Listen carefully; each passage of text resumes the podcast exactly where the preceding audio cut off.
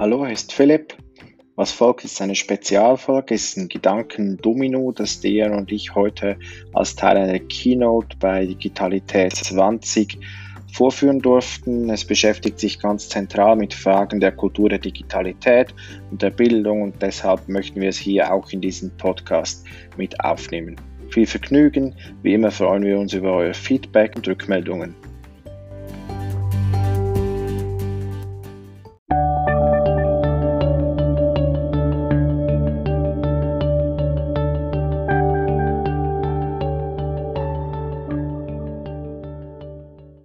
Was da stattfindet, das sind ja Aushandlungsprozesse. Und diese Aushandlungsprozesse haben ja immer auch was Spielerisches, gerade so eine Fischballdiskussion, ja, also dieses, diese spielerische Auseinandersetzung. Und wenn ich an Spielen denke, da fallen mir jetzt zwei Lehrer ein, die ich gerne jetzt hier zu Wort kommen lassen möchte. Die spielen sehr gern. Bisher spielen sie meistens Gedankenschach. Das ist Philipp Wampfler aus Zürich und Dejan Michailovic aus Freiburg. Heute spielen sie zur Abwechslung mal Domino. Und mit Hilfe dieses Spiels wollen Sie einfach nochmal veranschaulichen, was diese Kultur der Digitalität tatsächlich meint. Hallo Dejan, hallo Philipp. Hallo Uta, hallo aus Freiburg. Und hallo aus Zürich. Ähm, ihr findet mehr von uns, das Gedankenschach findet ihr natürlich in diesem Internet. Einfach mal googeln und ihr findet unseren Kanal bei YouTube. Aber jetzt spielen wir wirklich Domino. Ich habe schon den ersten Stein jetzt hier hingelegt und der Stein hat einen Namen, das ist Kultur. Da haben wir jetzt schon einiges davon gehört, was Kultur ist. Ich würde mal ganz einfach sagen, eine Kultur prägt Menschen und sie prägt ihre Handlungen und gleichzeitig prägen Menschen und ihre Handlungen natürlich auch die Kultur. Es geht in beide Richtungen. Eine Kultur hat auch eine Geschichte, sie wird gelebt, sie wird gemacht und Jetzt, wenn man an Unterricht und Schule denkt, dann ist ganz wichtig, es gibt keine Rezepte, keine Regeln, keine Konzepte, die diese Kultur schaffen, sondern nur Interaktionen, Begegnungen von Menschen. Und Technologie ist eingebettet in diese Kultur. Sie ist nicht der Auslöser für die Kultur, auch nicht die Bedingung, sondern Technologie war schon immer ein Teil von Kultur und wird auch immer ein Teil bleiben. Dann kommen wir zum zweiten Stein und äh, zur Kultur der Digitalität. Es wurde schon einiges dazu gesagt, aber vielleicht ist am einfachsten, Kultur der Digitalität, Kultur der Digitalität zu beschreiben, wenn wir sagen, das, wie die Präsentation zustande gekommen ist, ist eigentlich ein Teil dessen. Das heißt, wir haben kollaborativ daran gearbeitet. Äh, wie wir uns kennengelernt haben im Netz, ist ein Teil der Kultur der Digitalität.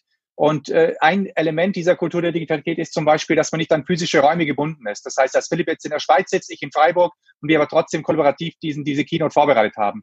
Ähm, Kultur der Digitalität bedeutet auch, dass zu Bestehendem etwas ergänzt wird und manchmal auch Bestehendes transformiert wird, äh, dass sich Kommunikation oder soziales Gefüge einfach grundlegend ändert. Ähm, Kultur der Digitalität kann auch bedeuten, dass ich einen erhöhten Zugang habe zu kultureller Teilhabe und auch ein Potenzial von Demokratisierung mit drin steckt. Es geht um kollektives Erfahren, kollektives Verstehen ähm, und, auch, und auch Erleben. Das kann man so am besten eigentlich jetzt nachvollziehen nach, mit Covid-19, wo man zum ersten Mal diese, diese ganze Welt wahrgenommen hat. Wahrscheinlich einzigartige Geschichte bisher durch die Kultur der Digitalität, diese Möglichkeit überhaupt gehabt zu haben. Und natürlich auch sowas wie kollektives Wissen, wofür zum Beispiel Wikipedia steht, wo in dem Fall eben nicht der Einzelne mit seinem Wissen im Mittelpunkt steht, sondern das kollektive Wissen einfach geteilt wird. Also als, als, äh, als gesellschaftliche gesellschaftliche Allmende. Aber dazu kann vielleicht der, der Philipp was dazu sagen, weil natürlich auch Teil dieser Kultur der Digitalität ist auch die Netzkultur, die mit gewissen Werten, gewissen Haltungen ähm, für gewisse Werte und Haltungen steht. Aber dazu vielleicht der nächste Dominostein von Philipp.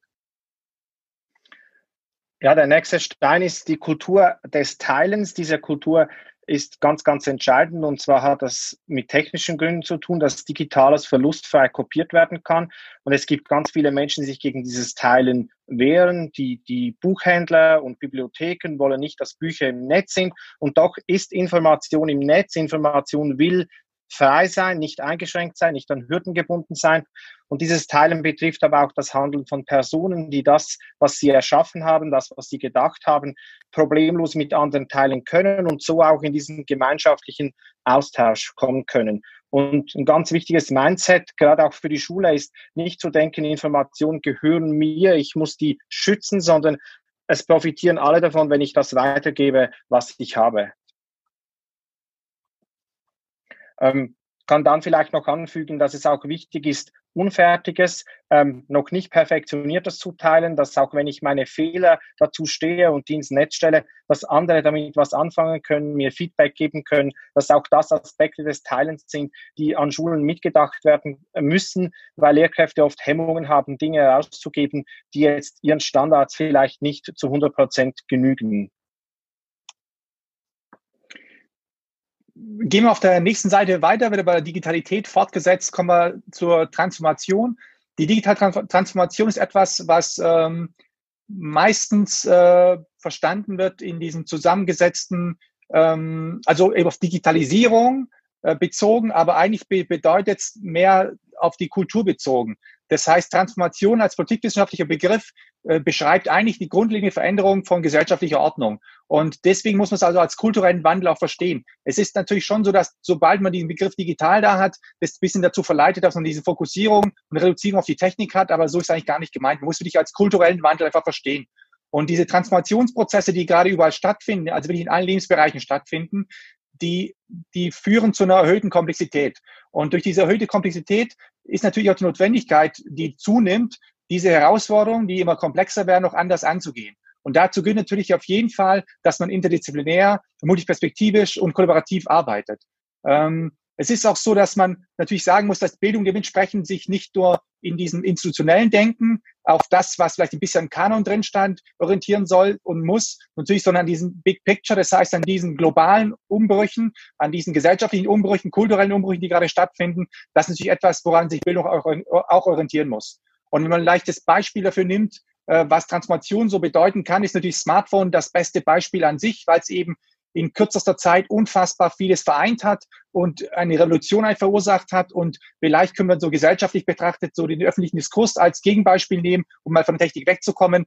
Das heißt, wie der öffentliche Diskurs geführt wird und wie zum Beispiel jetzt Gruppierungen, die vorher nicht die Möglichkeit hatten, den öffentlichen Diskurs mitzubestimmen, jetzt die Möglichkeit haben aufgrund von sozialen Netzwerken. Das könnte auch so etwas wie dieser Transformationsprozess äh, stellvertretend äh, verstanden werden.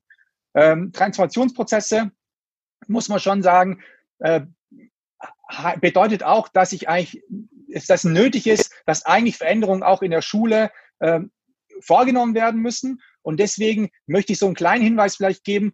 Wie auch in anderen Bereichen ist es so, dass man häufig nur eine Brückentechnologie anwendet, um so, so ein bisschen so nach dem Motto, ja, weil ich noch nicht weiß, wo es hin soll und vielleicht auch die Sachen, die ich brauche, um hinzukommen, noch nicht habe, versuche ich so mit so einer Brückentechnologie das so ein bisschen aufrecht zu halten, was ich eigentlich habe. Das kann aber dazu führen, dass eben vielleicht die Entwicklungen, die eigentlich notwendig wären und stattfinden müssen, zum Teil gehemmt oder verhindert werden. Und deswegen müssen wir nicht darauf achten, dass man eigentlich äh, in einen anderen Bereich kommt, aber dazu kommt vielleicht der spätere Domino Stein, auf den Philipp äh, was ergänzender zu sagen wird.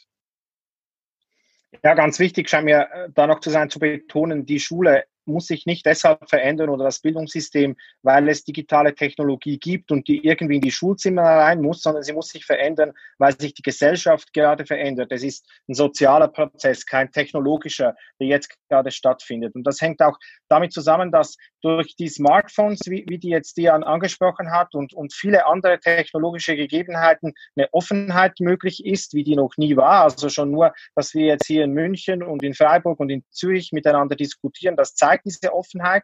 Eine Offenheit auch für andere Perspektiven. Ich kann im Netz ganz viele Segmente der Gesellschaft und Nischen wahrnehmen, wie die denken, wie die die Welt sehen. Und es wird mir dadurch bewusst, dass das, was ich sehe, nicht die Welt an sich ist, sondern ich sehe einen Ausschnitt, ich sehe das, was meine Perspektive zulässt. Und diese Offenheit zu haben auf einer institutionellen Ebene, zu sagen, öffnen wir die Schule, holen wir Akteure und Institutionen von außerhalb mit rein, aber auch auf einer Entscheidungsebene zu sagen, wir kommunizieren transparent, wie wir entscheiden. Wir lassen andere teilhaben an dem, was wir uns überlegen. Und dann auch auf einer persönlichen Ebene, dass ich sage, ich will wirklich wahrnehmen, was andere Menschen im Netz tun. Ich will es verstehen und nicht einfach aus der Position beurteilen und verurteilen, die ich jetzt eingenommen habe. Und nur weil ich 20 Jahre Unterrichtserfahrung habe, kann ich mir vielleicht doch überlegen, ob Unterricht nicht auch anders stattfinden könnte, als es jetzt heute der Fall ist. Ich würde vielleicht ergänzen zu dieser Offenheit, dass man nicht nur, dass nicht nur darum geht, um die Haltung, äh, die man dafür, dafür, die dafür notwendig ist, die man braucht, sondern vielleicht auch die, die Herangehensweise an Aufgabenstellungen. Das heißt, dass ich eigentlich auch eine ergebnisoffene Herangehensweise brauche und nicht eigentlich schon Probleme bearbeitet, wo die Lösung schon vorher bekannt ist, weil genau das etwas ist, was gerade stattfindet. Das heißt, in Transformationsprozessen haben wir herausgefunden, dass wir vor Herausforderungen gestellt werden, vor Probleme gestellt werden, wo wir keine Lösung haben. Und deswegen braucht es natürlich auch eine Bildung, dementsprechend ergebnisoffene Aufgaben oder Aufgaben, die, die, man, die man bearbeitet, um das einfach zu lernen. Und diese Haltung kann man auch dann mit dem Begriff des Postdigitalen oder mit Postdigital bezeichnen, weil es da letztlich darum geht, wegzukommen von so einer Entscheidungsfrage, soll jetzt sollen Tablets in die Schulzimmer oder sollen Whiteboards angeschafft werden oder braucht es WLAN in Schulen? Das sind unproduktive Fragen, die immer wieder zu denselben Diskursen und Verweigerungshaltungen und zu, zu, zu Zerwürfnissen führen, die letztlich nichts bringen. Was der entscheidende Punkt ist, ist diese Entwicklung gestalten zu können vor dem Hintergrund der Digitalisierung. Also digitale Technologie, die geht nicht mehr weg. Und es ist keine Frage, wer einen Beruf ausübt, braucht heute digitale Technologie, die gehört auch in die Schule, aber es ist nicht der entscheidende Fokuspunkt, sondern entscheidend sind die Praktiken. Es ist, wie Micha gesagt hat, das Schülerzentrierte, also wie können wir den Lernenden die Aufmerksamkeit zukommen lassen, wie können wir eine Schule um die Lernenden herum gestalten und nicht um die Lehrenden oder um die Schulzimmer herum oder um Technologie herum, sondern so, dass ähm, gutes Lernen möglich ist. Und dieses Mindset, würde ich sagen, das ist mit Postdigital sehr gut benannt, dass man nicht immer wieder dieselben Diskussionen führt oder dieselben Unterrichtsmodelle auch vorführt. Wie kann ich jetzt mit Tablets auch noch was machen im Deutschunterricht? Das ist nicht so die interessante Frage, als wie kann ich einen guten Deutschunterricht gestalten, der Schülerinnen und Schüler auf die Zukunft vorbereitet. Und wenn man das vielleicht erreichen würde, dann könnte man sich auch von Begrifflichkeiten verabschieden wie digitale Bildung. Sonst wär, würde einfach um Bildung gehen. Und es wäre einfach allen klar, was wir eigentlich erreichen wollen. Das brauche ich diesen Zusatz einfach nicht. Und dann würde man dementsprechend auch die Lernprozesse in den Vordergrund stellen und überlegen, welche Lernprozesse brauche ich einfach, um diesen Transformationsprozessen zum Beispiel begegnen zu können und da mündige und souveräne Bürgerinnen und Bürger äh, in der Schule äh, zu erreichen oder ich erziehen möchte ich jetzt nicht sagen, dass, dass sie zu denen einfach werden können, auch mal so.